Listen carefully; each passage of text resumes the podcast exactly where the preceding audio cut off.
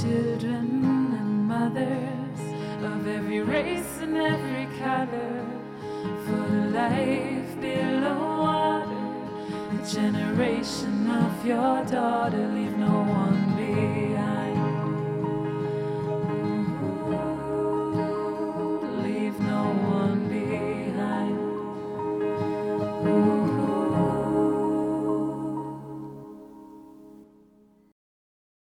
Hallo zusammen und herzlich willkommen zu einer neuen Folge von How to SDG, deinem Podcast zu nachhaltiger Entwicklung.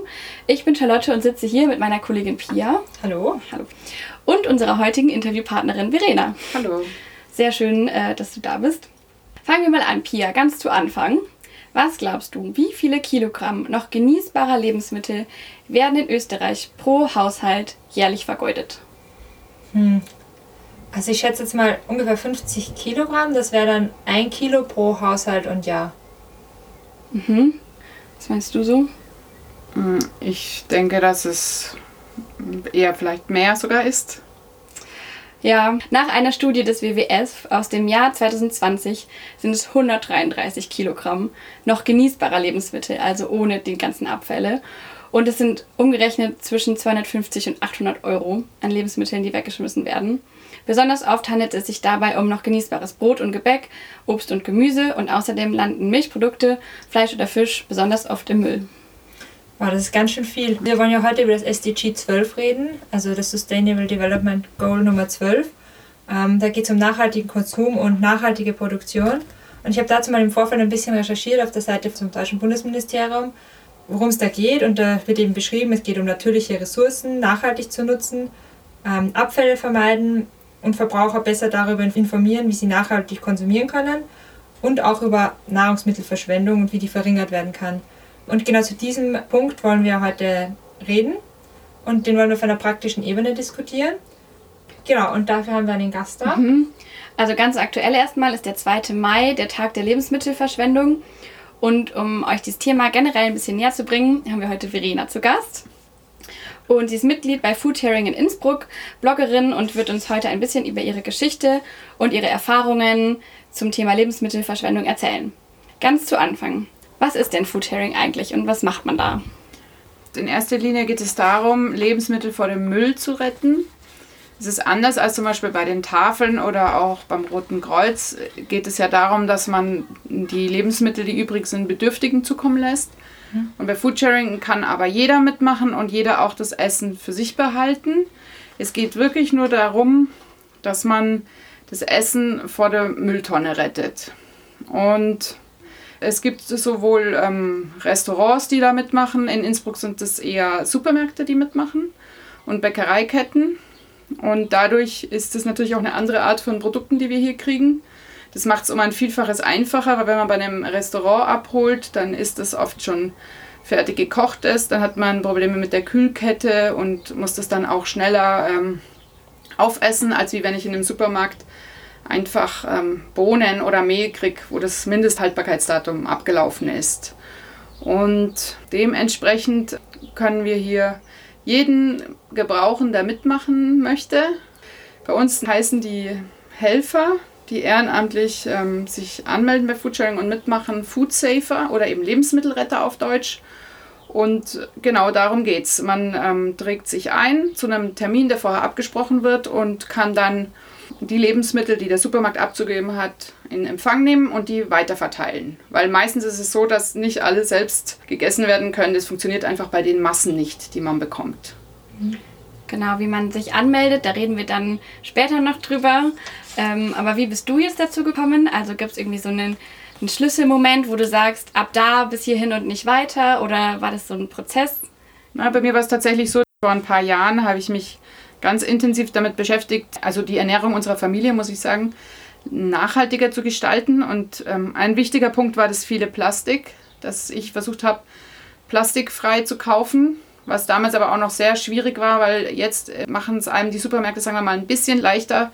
Früher war es eher so, dass man wirklich nur im Unverpacktladen dann einkaufen konnte Mhm, oder auf dem? Bauernmarkt. Also, das, das ja. war 2017. Okay, krass. Also da hat sich dann in fünf Jahren eigentlich sehr viel getan. Hat sich schon einiges mhm. getan, obwohl es natürlich immer noch sehr viel Eigeninitiative braucht, dass man zum Beispiel mit seiner Schüssel zur frische Theke geht und sagt, füllen wir das bitte da ein mhm. oder so. Also das ist jetzt nicht so, dass es schon gang und gäbe wäre. Und das war das eine, das Plastik. Das andere war aber, dass eben ich für mich gemerkt habe, ich will oder ich, also ich bin auch bereit, auf Fleisch zu verzichten, aber das, ähm, da wir zu fünf sind, war das bei uns so, dass man kann ja seine eigene Meinung schlecht den anderen aufzwängen, wenn die nicht äh, dieser Meinung sind. Und da wir da eben unterschiedliche Meinungen haben, ist es natürlich dann auch schwierig, den Kindern das zu verbieten. Das kann man ja auch nicht machen.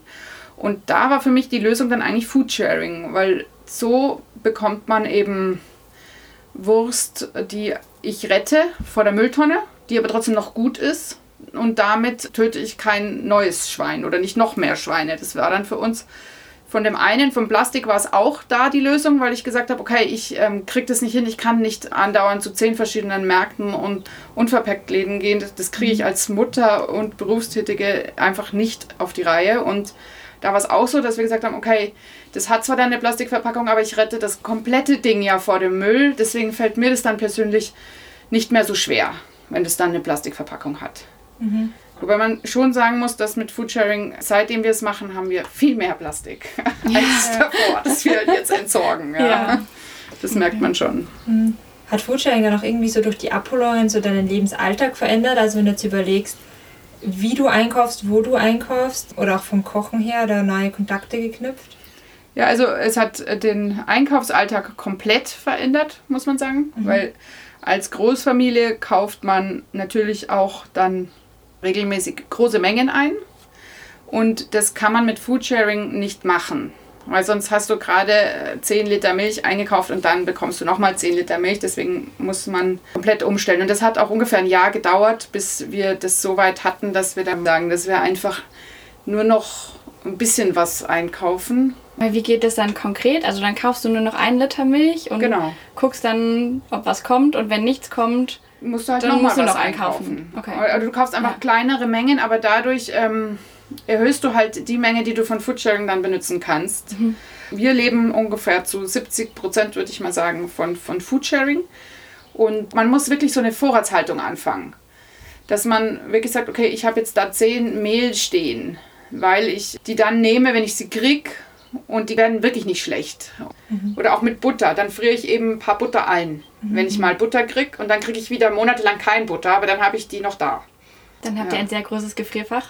Wir haben sogar zwei Gefrierschränke. Kam das erst durch Foodsharing oder gab es ja. das vorher schon? Nein, wir okay. hatten den alten einfach dann wieder angeschlossen. Okay. Also in erster Linie ist es Brot und Gebäck und solche Sachen, was man einfach gut einfrieren kann und was aber auch viel Platz braucht. Mhm. Ja, ich kenne auch Foodsharer, die frieren Milch ein.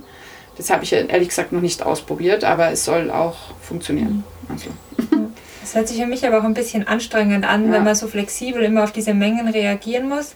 Und dann, also ich kann mir ja. vorstellen, dass doch irgendwie teilweise Überforderungen aufkommen kann, wenn du dann da stehst mit 20 Litern Milch oder auch sehr reifes Obst wahrscheinlich. Also man denkt ja. sich so, ah cool, da könnte ich ja Marmelade damit machen, aber das ist ja dann auch wieder Arbeitszeit. So ja.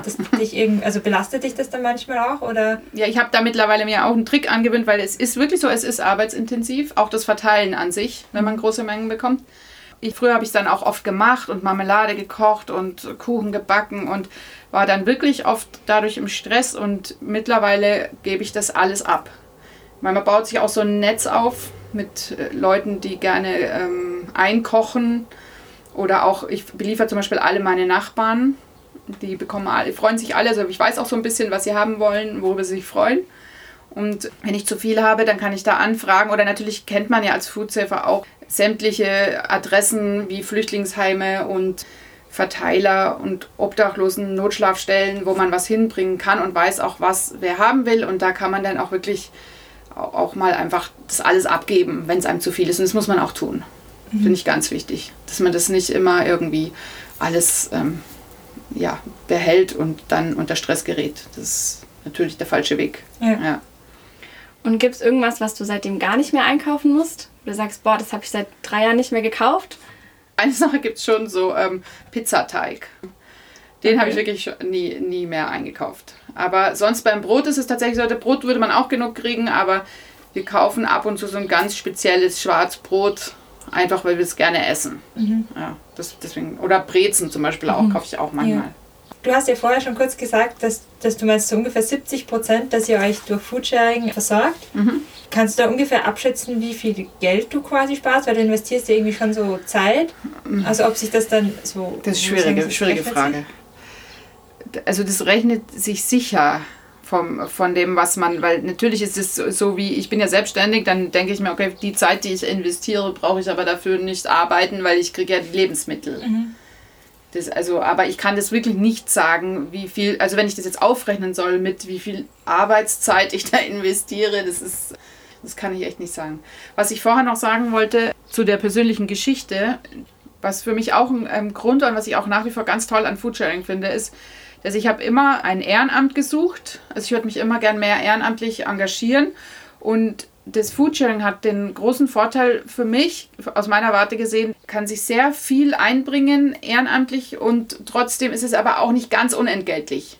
Okay, ich verfahre vielleicht ähm, Benzin, wenn ich jetzt irgendwie äh, große Mengen an Lebensmittel ausliefere, aber trotz allem äh, darf ich mir auch was behalten und das finde ich ist auch eine gute Mischung für auch, es gibt viele Leute, die sind dann auch ausgebrannt vom Ehrenamt und sagen, oh, ich mache immer so viel und ich kriege nichts zurück. Also höre ich immer wieder. Und das finde ich beim Foodsharing eigentlich eine ganz nette Dass sich so die Waage Grundidee, hält dann ja. zwischen Ja. Geben und Nehmen Ja. quasi. schon. Oder man freut sich einfach mal, wenn man mal einen besonderen Honig oder irgendwas Schönes kriegt. Auch Leute, die sonst alles weiter verteilen. Ja. Gibt es was, worüber du dich besonders freust, wenn das bei der Abholung dabei ist? Ja, also ich freue mich tatsächlich immer über vegane Produkte, weil ich vertrage ähm, selber keine Milch. Und ein Kind verträgt auch keine Milch mehr und ähm, da freue ich mich auch immer, wenn wir Ziegenmilch für ihn kriegen, weil das ist natürlich immer schön, wenn man dann so spezielle Sachen kriegt. Und wie findet es generell so der Rest deiner Familie, von Foodsharing versorgt zu werden und dann quasi abgelaufene Lebensmittel zu konsumieren? Also so am Anfang gab es schon immer mal so irgendwie Bemerkungen, ja, das ist ja alt und wieso muss ich das alte Zeug da essen? Aber eigentlich hat sich das ähm, nach ein paar Monaten relativiert, indem einfach meine Familienmitglieder auch gesehen haben, wie gut dieser, also wie gut erhalten. Also ich meine, wir schmeißen ja auch nach wie vor, ich esse ja nichts Schimmliges oder ich esse nichts Verfaultes oder was, was nicht mehr gut riecht, das, äh, das muss man wegschmeißen. Da muss man auch nicht denken, ich muss jetzt das essen, weil ich Foodretter bin, ja, und das ist Quatsch. Und, und deswegen, glaube ich, haben alle dann, die das ein paar Monate mitmachen, sehen dann auch, dass man gute Lebensmittel bekommt und dass leider wirklich viel gute Lebensmittel weggeschmissen werden und das Mindesthaltbarkeitsdatum einfach nicht so viel aussagt, wie manche denken. Ich sage immer gerne, es ist, heißt ähm, nicht tödlich ab. Ja, stimmt. Das Ja. kann man sich merken. Das heißt, auch deine Teenie-Kinder finden das auch jetzt mittlerweile cool und Ja. können das auch irgendwie nach außen kommunizieren, wenn das Thema ist in Also, ihrem Umkreis. Sie finden es besonders cool, weil sie dadurch eigentlich sehr viele Lebensmittel auch bekommen, die ich niemals kaufen würde. Ah, Jetzt gerade was so, zum Beispiel haben wir vor Foodsharing, niemals hätte ich einen gezuckerten Joghurt gekauft.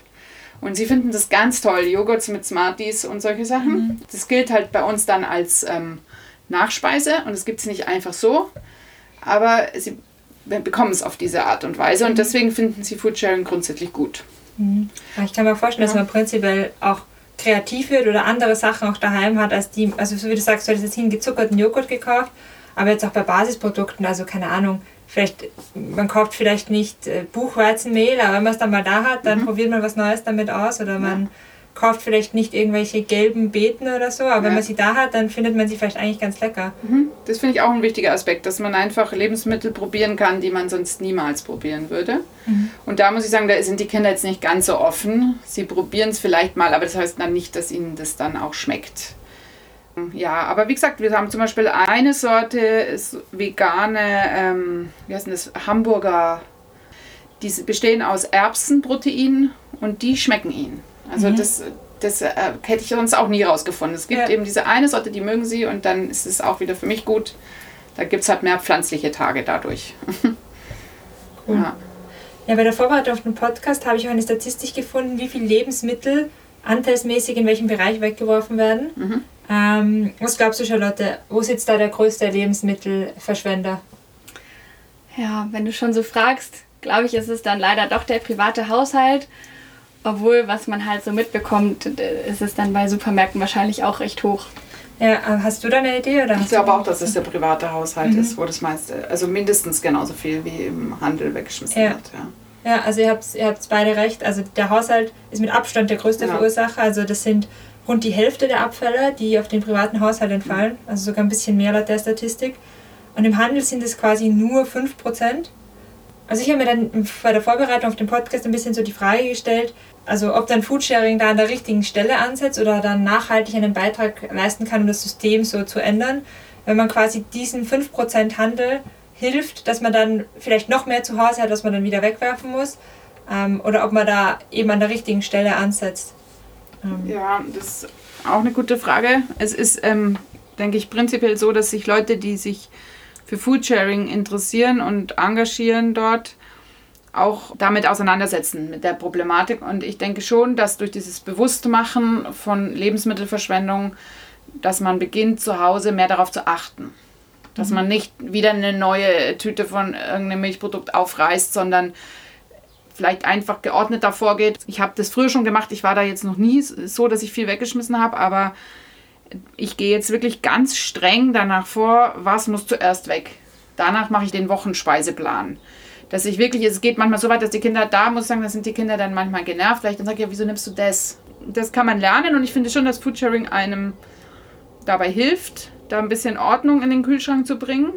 Und ich glaube auch, dass es gut ist, ähm, weil Lebensmittelretter einfach mit vielen Leuten über das Thema reden und auch ähm, indem man anderen Lebensmittel gibt, kommt es automatisch zur Sprache und dadurch denken mehr Menschen darüber nach. Das ist eine Sache, die da hilft. ein wichtiger Punkt, was du gesagt hast gerade, natürlich ist eine Art von Greenwashing, dem Handel zu helfen, wenn wir jetzt uns über diese 5% unterhalten, dann setzt es meiner Meinung nach ähm, nur bedingt an der richtigen Stelle an. Klar, es ist gut, dass diese Sachen nicht weggeschmissen werden, aber an der großen Problematik ändert sich natürlich nichts durch Foodsharing. Das heißt, man lindert quasi die Symptome. Ja, auf alle Fälle. Ja. Also das ist, man merkt es auch. Man, am Anfang haben wir immer gesagt, ja, das muss doch jetzt endlich mal weniger werden. Das kann doch nicht sein, dass die, die Supermärkte das nicht aufhören und umstellen. Aber es mhm. ändert sich nichts. Also das ist gerade vor Weihnachten oder Ostern, da weiß man schon, da kommen jetzt wieder Berge an Lebensmitteln. Und das, ich habe jetzt drei Weihnachten mitgemacht und das war jedes Jahr genauso. Jetzt haben wir gerade ja schon über den gezuckerten Joghurt gesprochen. Ja. Würdest du sagen, Foodsharing steht so im Gegensatz zu einer gesunden Ernährung oder was ist so da dein Ansatz? Also ich, ich finde, gerade am Anfang, wenn man damit anfängt, besteht natürlich die Gefahr, dass man viel mehr Gebäck und süße Teilchen mitnimmt, als man normal essen würde. Aber dann hat sich das mit allen, mit denen ich gesprochen habe, ziemlich schnell relativiert weil niemand ist dauernd, also oder zumindest Leute, die schon vorher auf eine bewusste Ernährung geachtet haben, die äh, geben das dann auch ganz schnell wieder ab und verteilen das weiter. Und das ist genauso wie wenn man vorm Supermarktregal steht. Da kann ich auch entscheiden, kaufe ich das Süße oder kaufe ich es nicht. Genauso kann ich beim Foodsharing entscheiden, was nehme ich für mich mit, was nicht. Natürlich muss man schon sagen, dass dann auch eher für die, die dann wie Flüchtlingsheime, die dann die Reste kriegen von dem, was übrig bleibt, da ist natürlich das dann nicht mehr so gesund. Weil gerade die Sachen, diese Produkte werden dann oft weitergegeben. Mhm. Aber eben, wie du sagst, ich glaube, da hat dann jeder wahrscheinlich so ein bisschen seine eigene Verantwortung. Dass genau. Das, ja, dass genau. man das, das einfach nicht nimmt. Ja, sonst also ein anderer Kritikpunkt an Foodsharing ist ja, dass sozialen Einrichtungen quasi etwas weggenommen wird, ähm, weil man dann als Foodsaver hingeht und das für sich selbst verwendet. Wie siehst du das oder bist du auch schon mal mit diesem Vorwurf konfrontiert worden? Ich bin eigentlich nur auf positiv eingestellte Menschen Foodsharing gegenüber getroffen, wenn dann auf kritische oder äh, vorsichtige Menschen. Aber äh, dieser, dieser Vorwurf, der kann ganz leicht entkräftet werden. Es ist nämlich so, dass Foodsharing sich immer in die zweite Reihe stellt. Also es gibt ganz viele M-Preis zum Beispiel, die kooperieren schon mit ähm, anderen sozialen Einrichtungen oder Vereinen und da lassen wir immer den Vortritt. Es ist aber so, dass viele von diesen ähm, die Bedürftige beliefern, die wollen oft gar nicht abgelaufen oder nehmen einfach nicht alles. Also sie nehmen zum Teil schon abgelaufenes, aber sie nehmen oft nicht alles. Und da haben wir zum Beispiel Kooperationen, wo wir ein zweites Mal in der Woche die Sachen mitnehmen, die die nicht wollen. Also es ist eigentlich immer so, dass wir nicht als Konkurrenz auftreten. Und das auch immer kommunizieren, das ist wichtig, dass, dass dann nicht eben der Eindruck entsteht, wir nehmen jemanden was weg. Und es ist ja auch eigentlich sehr fair, es ist offen, es kann sich wirklich jeder anmelden. Die Hürde, was da ist und was ich auch immer wieder bemerke, bei, bei verschiedensten Leuten, eben die ich, ich versuche immer sehr viele Leute, muss ich sagen, mit meiner Begeisterung für Foodsharing anzustecken und es kommt eben manchmal dann das Argument, ich habe da keine Zeit oder das ist mir zu aufwendig. Und das ist eher der Punkt. Nicht jeder ist bereit, ja, diesen Aufwand auf sich zu nehmen. Einfach. Mhm. Ja klar, logisch. Es ist einfacher, ich Ja. gehe in den Supermarkt und kaufe drei Äpfel, die ich haben will und die Gurke Ja. Und bekomme nicht einen ganzen Sack Äpfel, wo ich die Hälfte wahrscheinlich gleich verarbeiten muss und habe Ja. statt der Gurke einen Paprika zu Hause, den ich eigentlich sonst nicht gehabt hätte. Ja. Ja. Obwohl, was du jetzt so erzählst, du machst ja wirklich viel, würde ich jetzt mal sagen, bei Food Herring. Wenn ich jetzt weniger Zeit habe oder Zeitbudget in der Woche, kann ich wahrscheinlich doch auch trotzdem mitmachen, oder? Auf jeden Fall. Das ist auch gerade das, das Schöne bei Foodsharing, dass man verpflichtet sich zu nichts. Du kannst ja auch nur einmal abholen, dir das angucken und dann erst wieder in einem halben Jahr abholen. Einfach je nachdem, wie oft man möchte. Man kann das auch reduzieren. Niemand wird Vorwürfe gemacht, wenn man plötzlich äh, weniger Zeit hat. Also das ist alles in Ordnung. Das ist auch, man muss das auch akzeptieren, dass Menschen äh, umziehen oder sich einfach die, die Lebensverhältnisse verändern. Gerade wenn jetzt zum Beispiel jemand fertig ist mit Studieren, eine Arbeit anfängt, dann ist es eben so. Dann hat man weniger Zeit und dann kommt man weniger. Also jede Art der Hilfe ist willkommen. Eine kurze Frage noch, weil du vorhin Abholung gesagt hast. Also das ist dann quasi, wenn ich zum Supermarkt gehe und Lebensmittel hole. Könntest du vielleicht kurz mal für unsere Zuhörer, die da jetzt sich nicht auskennen, wie das abläuft, kurz mal so schildern, wie so eine Abholung abläuft? Also das funktioniert so, das gibt eine gut organisierte Foodsharing-Plattform online. Da ähm, hat sich jede Stadt mehr oder weniger oder jede Region selbst organisiert und es gibt in Innsbruck mehrere Betriebe, also bestimmt sind es an die 50 und da kann man sich an, an einem Betrieb, der bei einem in der Nähe ist, bewerben, ob man aufgenommen wird. Manche suchen auch noch nach ähm, Helfern. Und dann trägt man sich in Zeitfenster ein. Also es gibt zum Beispiel ein klassische Zeitfenster, sind Dienstag, Donnerstag und Samstag gegen Abend. Und es gibt auch Betriebe, die holen vormittags ab. Da kann man ein bisschen gucken, dass man was findet, was zu einem passt. Und dann trägt man sich für eine Abholung ein. Mit, man ist nie allein oder so gut wie nie allein. Man, man trägt sich in der Regel mit zwei oder drei gemeinsam ein und kommt dann zu dem Termin und der Uhrzeit pünktlich zum Laden und führt die Übernahme der Lebensmittel durch. Und wie Und- kann ich mir das dann vorstellen, diese Übernahme? Also gehe ich einfach ganz normal vorne in den Laden rein und bekomme dann da so kistenweise äh, braune Bananen ausgehändigt? Ja, da hat jeder Betrieb ein bisschen eigene Regeln. Manche legen Wert darauf, dass es äh, nicht so offensichtlich ist. Manche sind auch stolz darauf, dass sie bei Foodsharing äh, mitmachen. Jedenfalls ähm, wird man da eingewiesen von, von dem Team, das bei dem Betrieb abholt und meistens geht man ins Lager und äh, packt die Ware dort um. Also es gibt dann auch manchmal Lebensmittel, die man nicht äh, mehr mitnehmen kann, weil sie schimmlig sind, dann darf man die auch da lassen. Also das ist alles geregelt. Das ist alles auch vertraglich geregelt mit den Kooperationsbetrieben. Und du hast jetzt gerade gesagt, bewerben bei dem Betrieb. Das klingt jetzt so ein bisschen hochgestochen, aber eigentlich ist es wahrscheinlich nicht so, so ein großer Aufwand, oder? Naja, es ist schon so, also das äh, Innsbruck hat mittlerweile fast 700 Foodsafer und das ist eine ganze Menge. Ja, und das ist natürlich auch wichtig, dass es immer wieder Menschen gibt, die sich ähm, über die, die reine Lebensmittelabholung hinaus engagieren wollen. Denn wenn wir solche Menschen haben, die bereit sind, Verantwortung zu übernehmen, können wir auch neue Kooperationen aufmachen. Wenn wir die nicht haben, dann bleibt es bei denen, die wir schon haben und dann ist es halt irgendwann auch erschöpft. Einfach die, die Möglichkeiten, weil das sind ja schon äh, funktionierende Teams und da ist es schon so, dass man nicht in allen Teams abholen kann. Also es ist einfach so, weil die Teams laufen und wo, wo immer Hilfe gebraucht wird, ist zum Beispiel im Sommer. Alle, die im Sommer ähm, in Innsbruck sind, sind wirklich eine große Hilfe und da hat man auch eine reelle Chance, wirklich in, auch in Teams zu kommen, die sonst schon voll sind. Weil da wird jeder gebraucht im Sommer, weil einfach viele ähm, in Ferien sind. Ja, jetzt haben wir auch viel über so Aufwand und Arbeitsstunden mhm. gesprochen, aber wo du jetzt sagst, Spaß für alle. Wie ist denn so die Community? Also die Leute, die du dann triffst, mit denen du zusammen abholst. Ist das irgendwie nett oder wie ist da so deine Erfahrung? Ich finde es sehr nett. Für mich war es jetzt auch während Corona immer total nett. Irgendwie einfach, wenn man das auch nichts gemacht hat, aber konnte man einfach immer so ein bisschen noch vor dem Supermarkt stehen, ein bisschen plaudern. Also ich lerne nur nette Leute kennen durch Foodsharing. Das ist ganz schön. Das ist wirklich richtig schön. Ja, Man sieht schon richtig, wie du strahlst. ja, ja richtig positiv, nett. Ja. Zeit für die letzte Frage, ja. oder? Genau, wir haben zum Ende der Folge immer eine Frage in Richtung Zukunft blickend. Weil die Zielhorizonte der Sustainable Development Goals sind ja für 2030 angesetzt. Und wenn du jetzt dir vorstellen könntest, wie die Welt 2030 ausschauen soll, alles ist möglich. Ähm, welche Vision hast du dann vom Leben 2030? Also wenn alles möglich ist, dann äh, würde ich mir wünschen, dass es Foodsharing nicht mehr gibt und dafür ein, ein gerechteres und faires Lebensmittelsystem.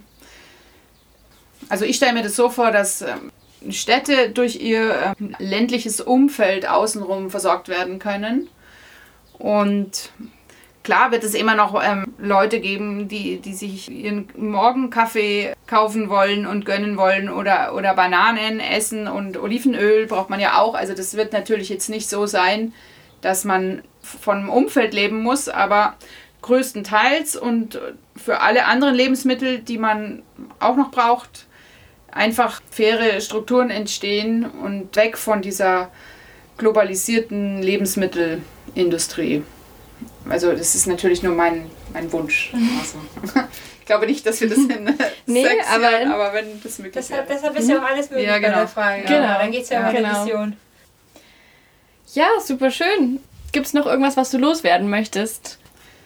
Was ich noch erwähnen wollte vorher schon mal, das habe ich dann wieder vergessen. Das ähm, Foodsharing hat sowohl eine Facebook-Gruppe, da geht es eher weniger um die Abholungen, sondern da, da schreiben die Leute selber, wenn sie Lebensmittel zu viel haben.